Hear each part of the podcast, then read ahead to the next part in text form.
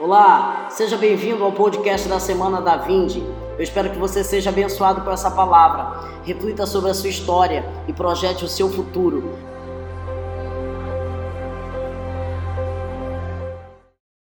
Amém?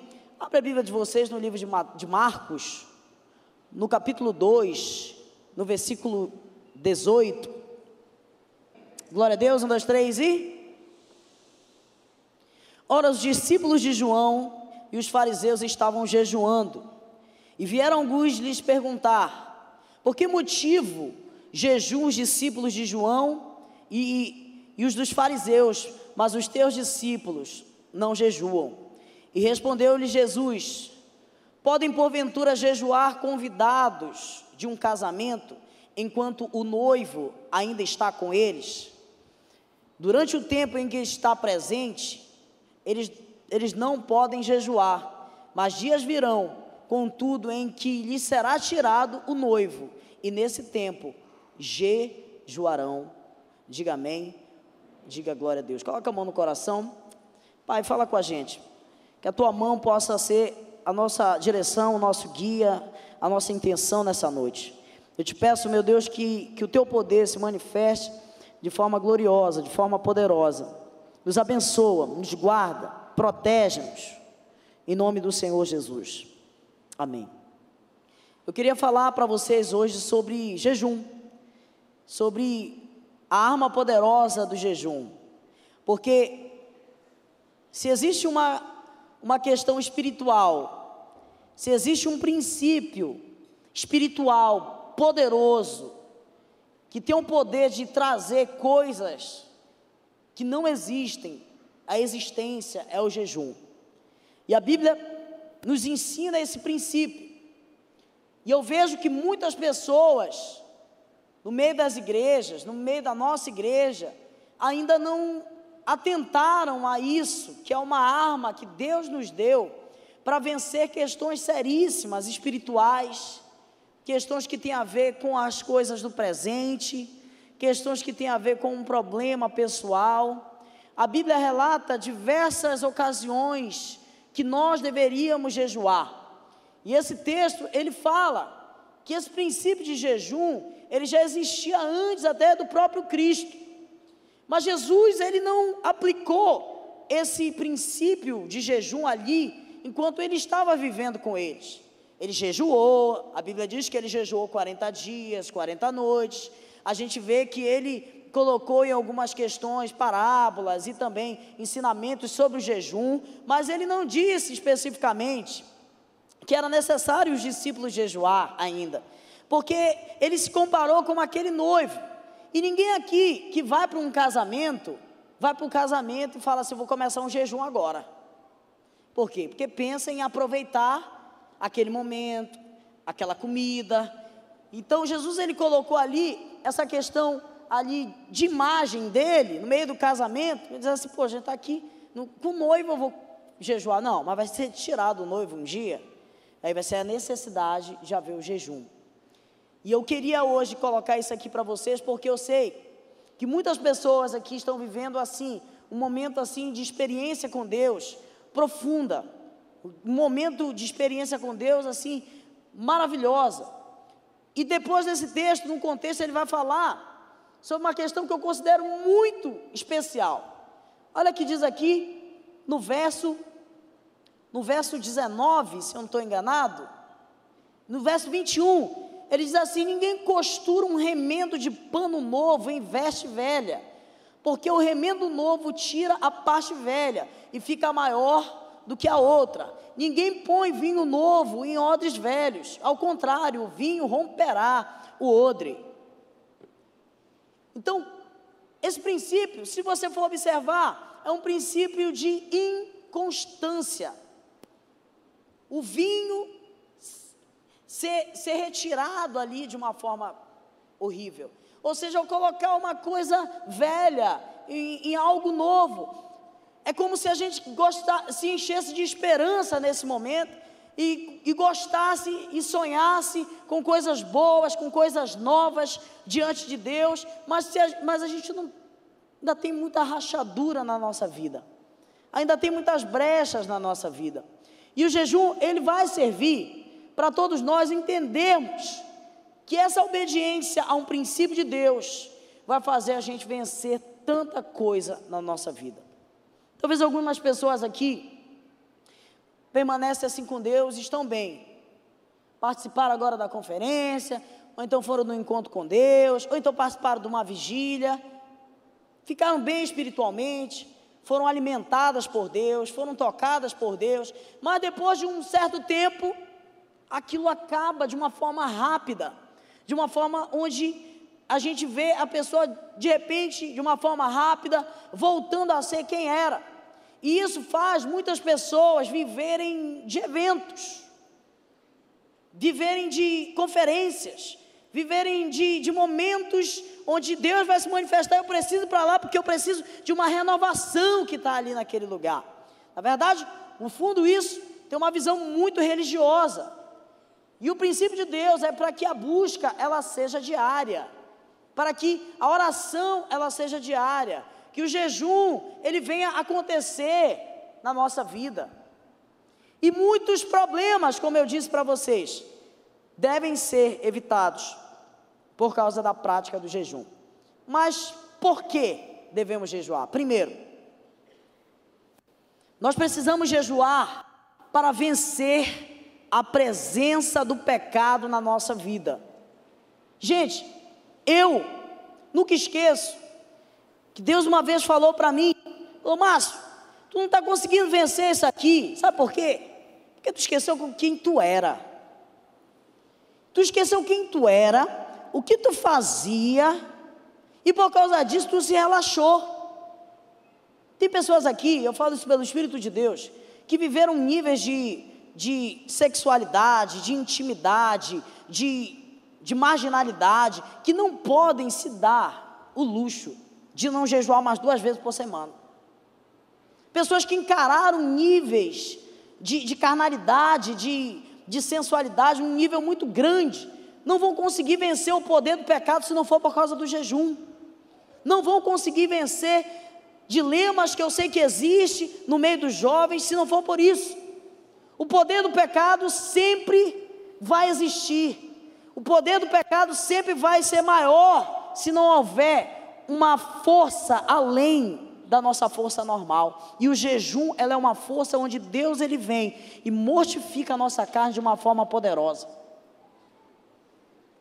Eu tenho falado isso, e eu vou repetir isso, porque eu sei que tem gente nova aqui.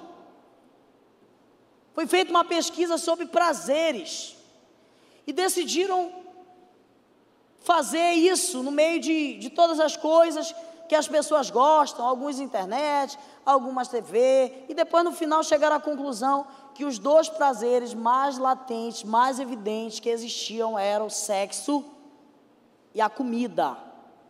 Eram os dois prazeres mais sérios que tinha. E depois, dentro dessa, dessa realidade, fizeram uma outra pesquisa e descobriram que o prazer mais latente é comer, por causa do seu prolongamento. O sexo é um ápice ele tem um pico, bu, bu, e acaba. A comida não. Você sente prazer antes, depois. E até quando está com fome, você já está sentindo prazer. Quando você sente o cheiro daquele negócio ali, você já está sentindo prazer. E quando eu vi isso, Deus me falou claramente que quem consegue jejuar, quem consegue se controlar, quem consegue fazer algo diante de Deus, se segurando para esse maior prazer, vai conseguir se segurar em todos os outros prazeres. Você vai abrir a geladeira, aí você vai olhar aquela comida assim, caramba, estou de jejum. Você vai segurar, não vai dar. Aí parece que é um negócio, né? Não sei se você já percebeu, não sei se foi comigo isso, mas quando a gente está de jejum, todo mundo oferece as coisas que a gente gosta. A mãe faz aquele negócio lá que você prefere. É impressionante, estou de jejum, a mamãe decide todo dia lá para casa. Até estava falando isso para a mãe, o que fez a senhora estar tá vindo aqui? Porque eu moro só, gente. Aí a minha mãe vai lá e duas vezes por semana cuidar de mim. Mas quando eu estou de jejum, ela quer estar todo dia lá. E comida de mãe, né, gente? É um negócio assim que. É espiritual isso. E eu perguntei um dia desse para ela, falei, mãe, eu estou de jejum, mas o senhor sabe que eu não gosto de ficar falando, né? Que eu estou de jejum e tal. Aí ela me acorda, eu fiz tapioca para ti. Caramba, fez tapioca. Ela chegou cedo aqui em casa, eu fico balançado, mas eu me seguro. Falei, Senhor. Gente, se você entender isso que eu estou querendo aqui dizer para vocês, você vai conseguir vencer tanta batalha na sua vida. Mas isso é sequência. Por exemplo, esse dia, esse, esse ano, eu falei para Deus que eu queria jejuar seis meses. Pedi para Deus isso. E eu já jejuei 21, depois eu jejuei mais oito, e semana retrasada eu terminei mais 40. Eu acho que já tem dois meses já, né? Eu estou indo bem. Final do mês eu vou começar outro de 21, vou parar duas semanas e eu vou jejuar porque eu quero algo a mais na minha vida. Eu quero conseguir vencer as minhas batalhas, os meus dilemas, e se eu desconsiderar isso, gente, infelizmente, o poder do pecado vai me dominar. Eu sei disso. É só me distrair. O que você precisa para andar na carne? Só não andar no espírito. Se você não andar no espírito, você vai andar na carne. Inevitavelmente. E eu sei que muitos de vocês aqui estão tendo batalhas e guerra, querendo vencer. E eu vou te falar, irmãos, soca jejum nessa tua carne. Massacra ela, reduz ela a nada. O apóstolo Paulo diz assim: Eu esmurro, eu esmurro com jejum, até que ela seja reduzida a nada, para que não seja feita a minha vontade, mas seja a vontade de Deus. Eu sei que muitos aqui querem isso e não estão conseguindo vencer o poder do pecado por causa de desconsiderar isso. Neemias, no capítulo 9, no versículo 11, ele diz assim: Olha, no dia 24 desse mês se juntaram os filhos de Israel com jejum e pano de saco, e eles traziam terra sobre si. Ou seja, eles foram para a humilhação.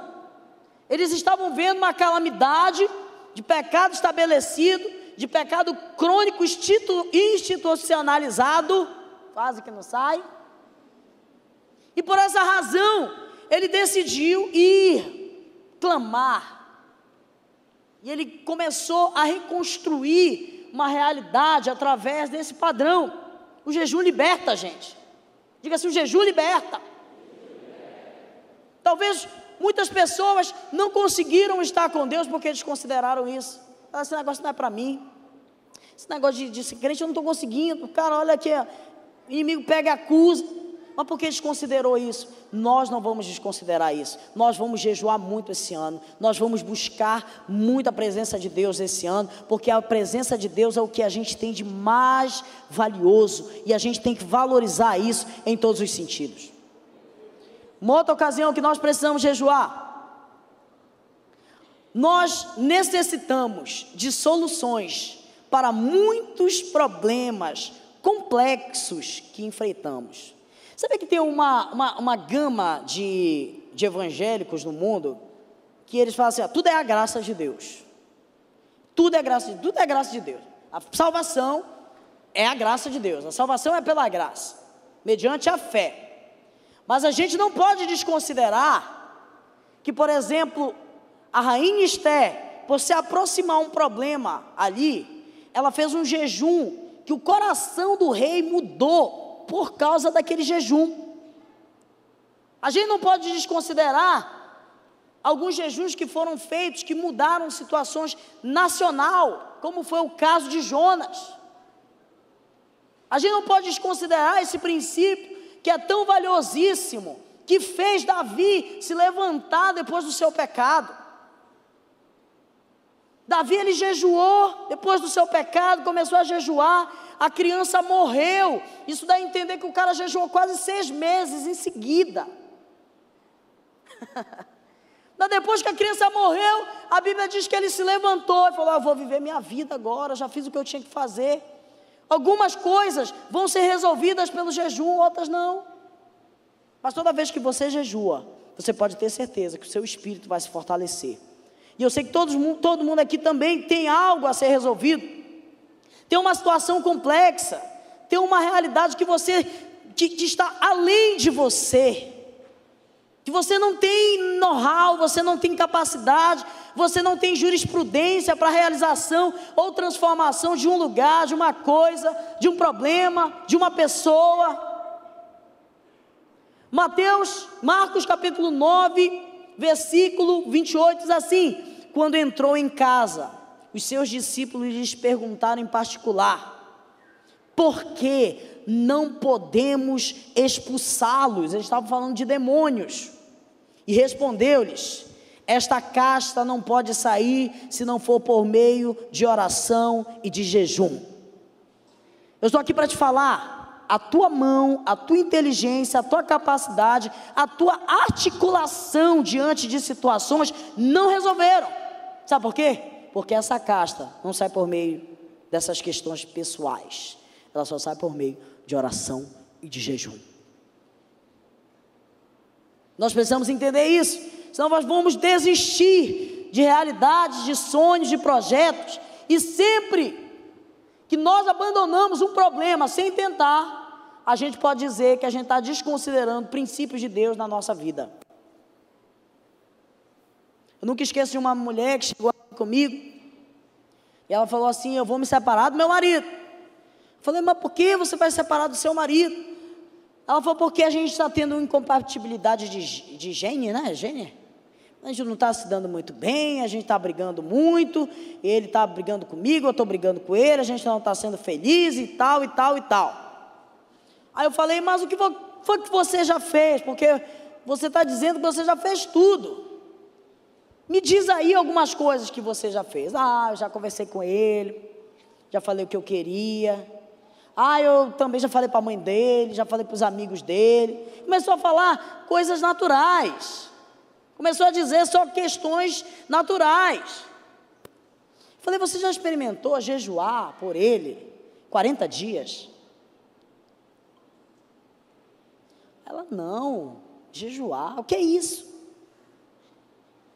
Então isso demonstra claramente que muitas pessoas desistem fogem, desobedecem a Deus, porque desconsideram esse princípio.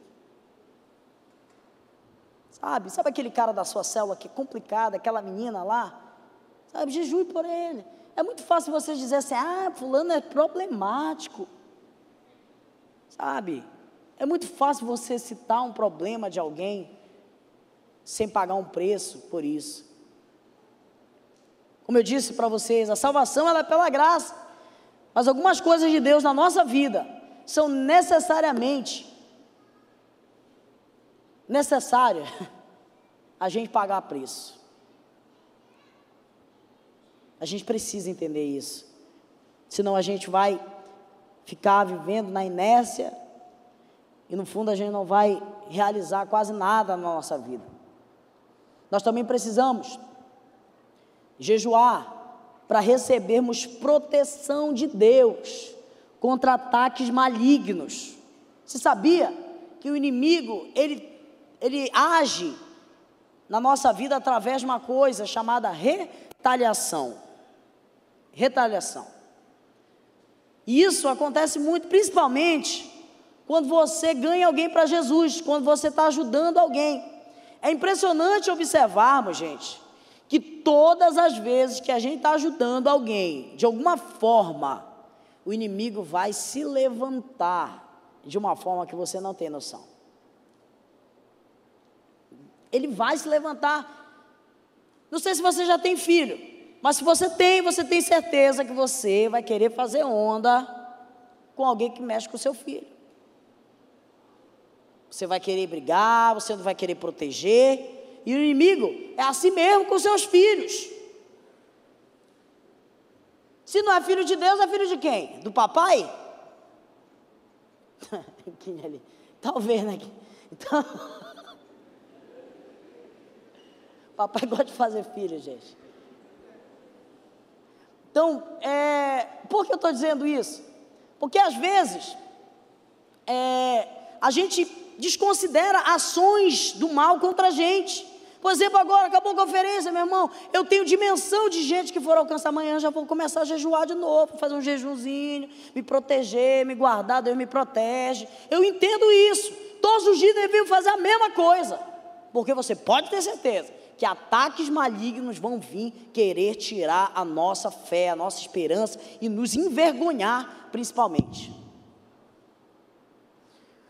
Uma vez dessa, eu, eu tive que parar o teatro, porque não estava entendendo esse sentido de retaliação na sua vida. Fazia o peça, era drogado, aí o moleque vinha cair, era um droga. A menina, prostituição, caía, prostituição. Era impressionante. Falei, parou esse teatro, senão vai desviar toda a igreja.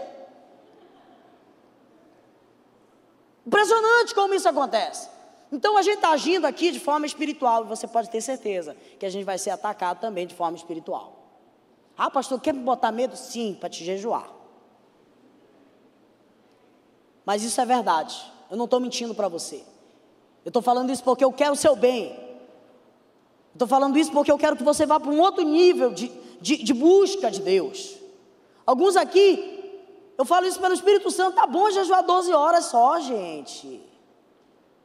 12 horas desde que tu se converteu, já tem 10 anos. Se jejum nível 1. Começa pelo menos 10, né? Vai 10 até uma hora. Eu gosto de fazer um jejum, que eu acho que. Porque eu, eu, uma das principais guerras que eu tenho por causa de fazer um período prolongado de jejum é porque eu gosto muito de fazer esporte. Então eu, quando estou de jejum, emagreço muito. Porque eu não, eu não gosto de parar de fazer as minhas coisas, porque isso também para mim me faz bem. Então eu faço um jejum que eu considero muito legal, que eu faço as principais alimentações. Que a Bíblia até ensina isso em Salmo, esqueci o Salmo agora. É o jejum da tarde, eu chamo de jejum da tarde. Porque eu, eu tomo café, eu almoço, ainda hora de madrugada. É o jejum mais poderoso que tem. Como assim, pastor? Tomo café, né? Na hora do almoço eu almoço. Aí eu consagro meu, meu jejum depois do, do almoço. E eu só vou comer de manhã, no café de novo. E a hora de madrugada por quê? Dormir com fome é difícil, né, irmão? Aí a gente dorme, acorda, fica nessa aí, vai orar de madrugada. Você que nunca orou de três da manhã, você vai conseguir orar. Você vai acordar com fome de madrugada. Aí você vai ficar clamando ao Deus vivo. Senhor, amanhece. Seis da manhã. Aí é impressionante. Aí eu acordo quatro horas. Eu, aí eu faço a primeira oração. Aí quatro horas, na porta muito. Aí o som também, né? Aí eu vou dormir, aí depois eu acordo de novo. Aí eu fico clamando, Senhor. Aí eu, avivamento, gente. Fazer isso 21 dias, orar de madrugada. E as principais refeições são as primeiras. Então, eu consigo me alimentar bem, eu consigo fazer o que eu gosto, e eu consigo ainda me consagrar. E eu fui muito confrontado nesse nível de consagração, de busca em Deus, de passar horas diante de Deus, orando, buscando. Gente, a gente se dedica muito mais àquilo que a gente ama. Então, se a gente ama a Deus, a gente precisa aprender algumas coisas que são necessárias. Eu fui para São Paulo, estava numa conferência, não sei se vocês conhecem um cara chamado Russell Shedd, ele está quase assim já indo para o Senhor, ele tem uns 100 anos, por aí. Ele escreveu até uma Bíblia chamada Shedd, se vocês já viram essa Bíblia. E eu estava ali, São Paulo, uma conferência, e estava ele, aquele John Piper, e uma galera lá, eu peguei, comecei a sentar lá e ver os, os tiozão lá falando de consagração para pastores, de devocional diário. Gente, crente que a gente fala assim, e o teu devocional, ele nem sabe o que é devocional, está pegando para ele.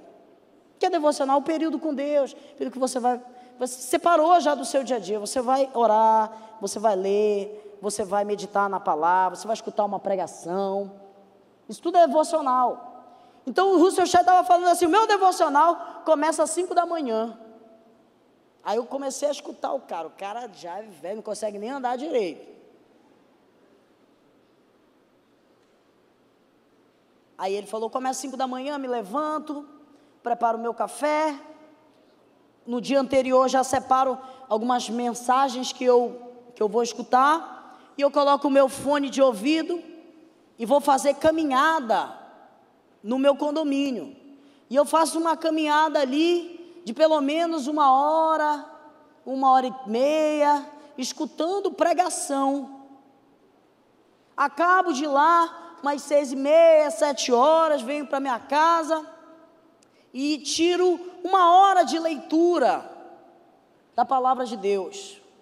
Gente, se você lê meia hora de Bíblia por dia, você lê a Bíblia pelo menos em, em seis meses. Você consegue. Por exemplo, dia desse, eu dediquei, eu dediquei uma hora e meia. Falei, vou ler a Bíblia uma hora e meia. Eu li todo o Apocalipse. E não foi uma leitura rápida, foi uma leitura bacana. Apocalipse, se eu não estou enganado, é 17 capítulos, 21, 22. 22 capítulos em uma hora. Por que eu estou dizendo isso para você? Porque eu sei que a gente precisa impor isso diante de nós. Se a gente quer ser de Deus, quer ser usado por Deus, a gente não tem que fugir disso. A gente precisa orar. E sabe por que a maioria das pessoas não, não, não ora? Porque não sabe orar. E eu vou finalizar com isso. Porque o jejum, ele engloba oração, diga assim, oração, adoração e súplica.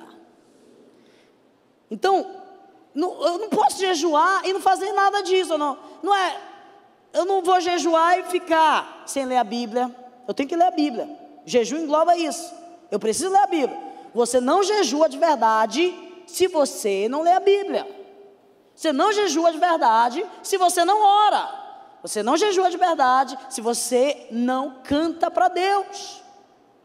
Esses três elementos precisam estar inseridos no jejum.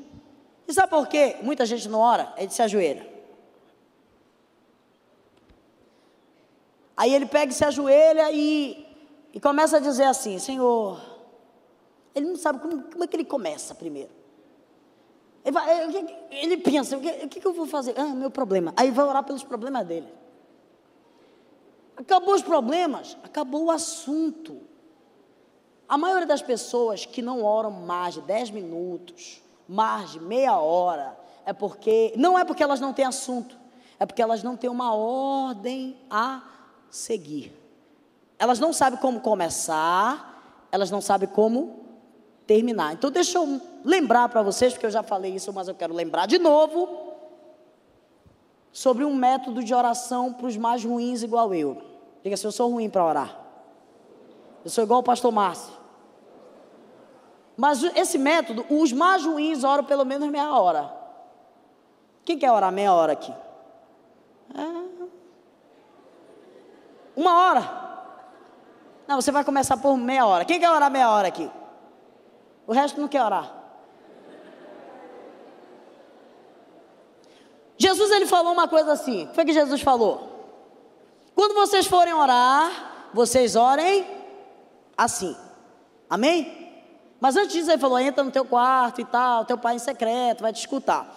Mas depois, quando ele quis ensinar a oração, diz assim: e vocês, quando vocês forem orar, orem assim: Pai nosso que estás no céu, santificado seja o teu nome. Ele ensinou um padrão de oração. Jesus não ensinou uma oração para ser repetida. Sabe por quê? Porque depois que ele acaba o Pai Nosso, ele diz assim: Mas não useis de vãs repetições. Que, que ele está ensinando aí? Um princípio de como começar e de como terminar. Que a gente chama de acais. Diga assim, acais. Diga A, C, A, S. Esse é o método de oração para os mais ruins. Os mais ruins, fazendo o acais, ora pelo menos meia hora. Como, pastor? Tenho cinco minutos. Ah, não meu, né? Vou terminar. Diga assim: adoração, confissão, ação de graças e súplicas. Pai nosso diz assim: Pai nosso que está no céu, santificado seja o teu nome. Que é isso? Adoração. Ele começa adorando. Amém, gente? Então, como é que a gente adora? Falando as grandezas de Deus. Você já elogiou alguém? Você já elogiou alguém? É um elogio para Deus. Como é, onde é que você vai, encher, vai achar muitos elogios de Deus? Nos salmos. No momento de adoração, eu e Deus, às vezes eu recito salmos a Deus. O pessoal, às vezes, dia desse eu peguei, falei aqui nos salmos, e o pessoal falou: caramba, pastor, sabe todo o salmo. É porque eu me acostumei a ficar falando para Deus isso. Também colocando canções que tem a ver com adoração. Por exemplo, coloca duas músicas do Cirilo. Só no ar. Você já, já foi 20 minutos brincando. Mas sabe o que eu vejo também? Tem gente que fala que vai orar e fica cantando. Não ora. Só fica adorando. Não, a gente vai fazer uma oração lá em casa. Aí chega lá, só fica cantando. Ninguém ora pelo pastor, ninguém ora pelo líder, ninguém ora pelo, pela célula, ninguém ora por nada. Só fica cantando. Isso também é errado. Preste atenção, Deus está falando aqui. Então, aí o que, que acontece? O A é adoração. Então é um momento que você vai separar para adorar. Depois, confissão. Sabe por que confissão vem depois da adoração? Porque a gente precisa confessar os nossos pecados. A Bíblia diz que alguns pecados impedem Deus de escutar a gente. A Bíblia diz que se meu povo, que se chama pelo meu nome, se humilhar, orar, se arrepender dos seus pecados, então eu irei do céu, perdoarei os seus pecados e sararei a sua terra. Aí é o momento de você lembrar os seus pecados.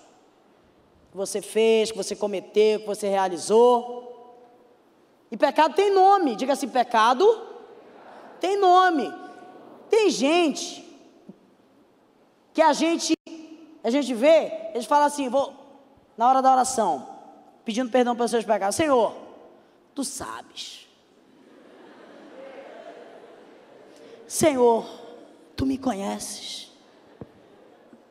Sabe do meu deitar, do meu levantar. Perdoa os meus pecados. O infeliz pecou cada pecado de cada vez e, ele quer globalizar geral no momento do perdão. Senhor, me perdoa porque eu falei. Senhor viu o que eu falei, Pai? Você viu o que saiu da minha boca? Que terrível foi.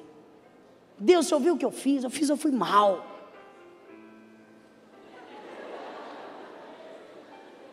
Fui terrível. Diga assim: pecado tem nome. Tem que ser confessado um por um.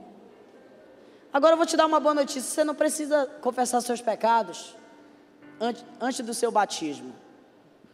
Então você, depois do seu batismo, confessa. Se você não orou, não, não pediu perdão. E tem mais: pediu perdão para Deus, aceite o perdão de Deus.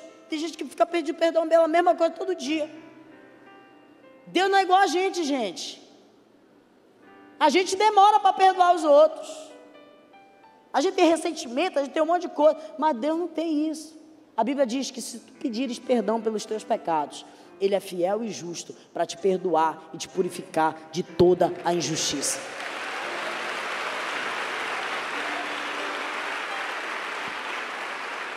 Aí, independentemente do pecador, passa uma hora, duas horas. Se for falar um por um. Brincadeira, gente. Depois do ser vem o quê? Digo A. O que é A? Ação de graças. É a rendição de graças. Pai nosso que estás no céu, santificado seja o teu nome. Venha a nós o teu reino, seja feita a tua vontade, assim na terra como no céu. Você vai falar nesse momento, você vai agradecer a Deus pelo aquilo que Ele te deu. E Deus te deu muita coisa: saúde, uma família, uma família boa, uma família ruim. Sabe que você tem que agradecer a Deus também pelas coisas ruins que vieram na sua vida? A Bíblia diz: em tudo dê graças, porque essa é a vontade de Deus. Agradeça, agradeça por fofocar falarem mal de ti. Agradeça por tudo. Se te machucaram, Gente, eu, eu, cuido, eu vou cuidar do meu cabelo. Que da minha vida tem um monte de gente que quer cuidar. Vou me preocupar com coisas que realmente eu sei que vão me edificar.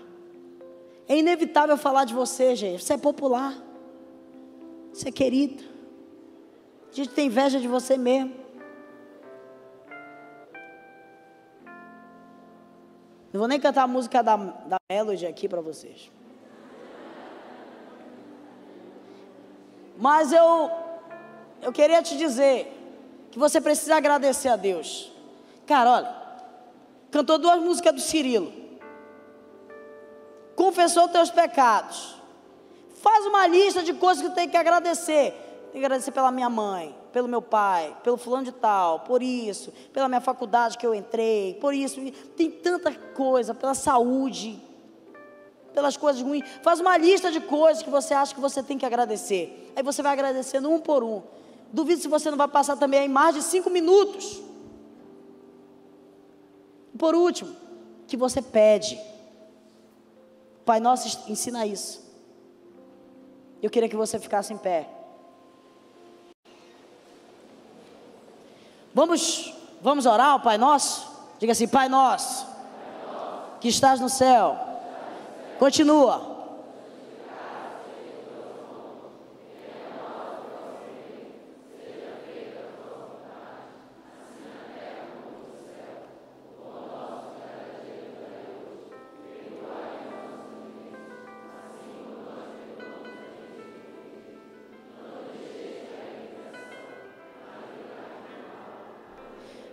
Pois teu é o reino, teu é o poder, e tua é a glória para sempre. Amém.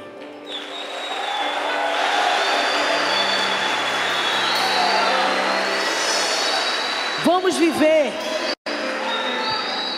Isso é um convite que eu vou fazer. Eu quero te convidar a viver dias de intensidade na presença de Deus.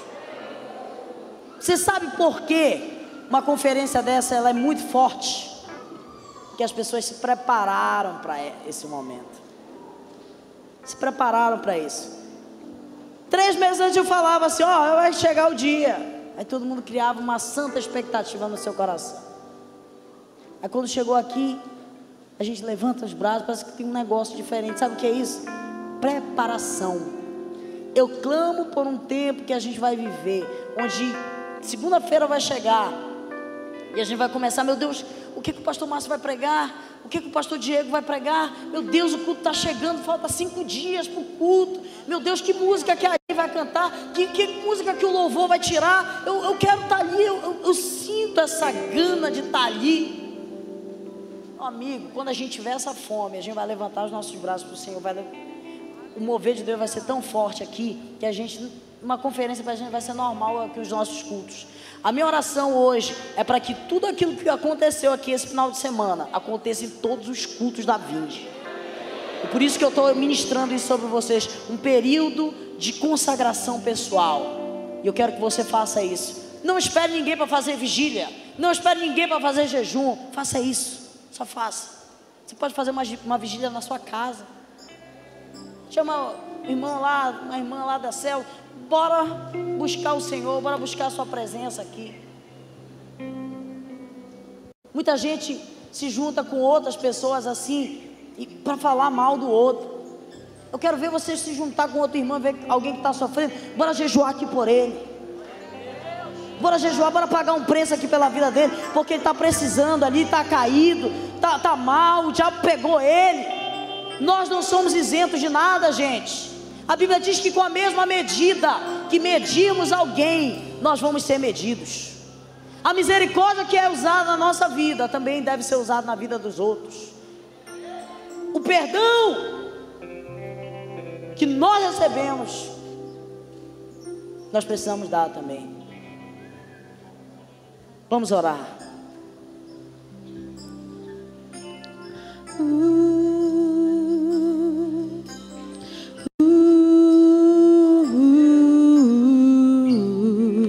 Diga, Pai nosso que estás no céu, santificado é teu nome.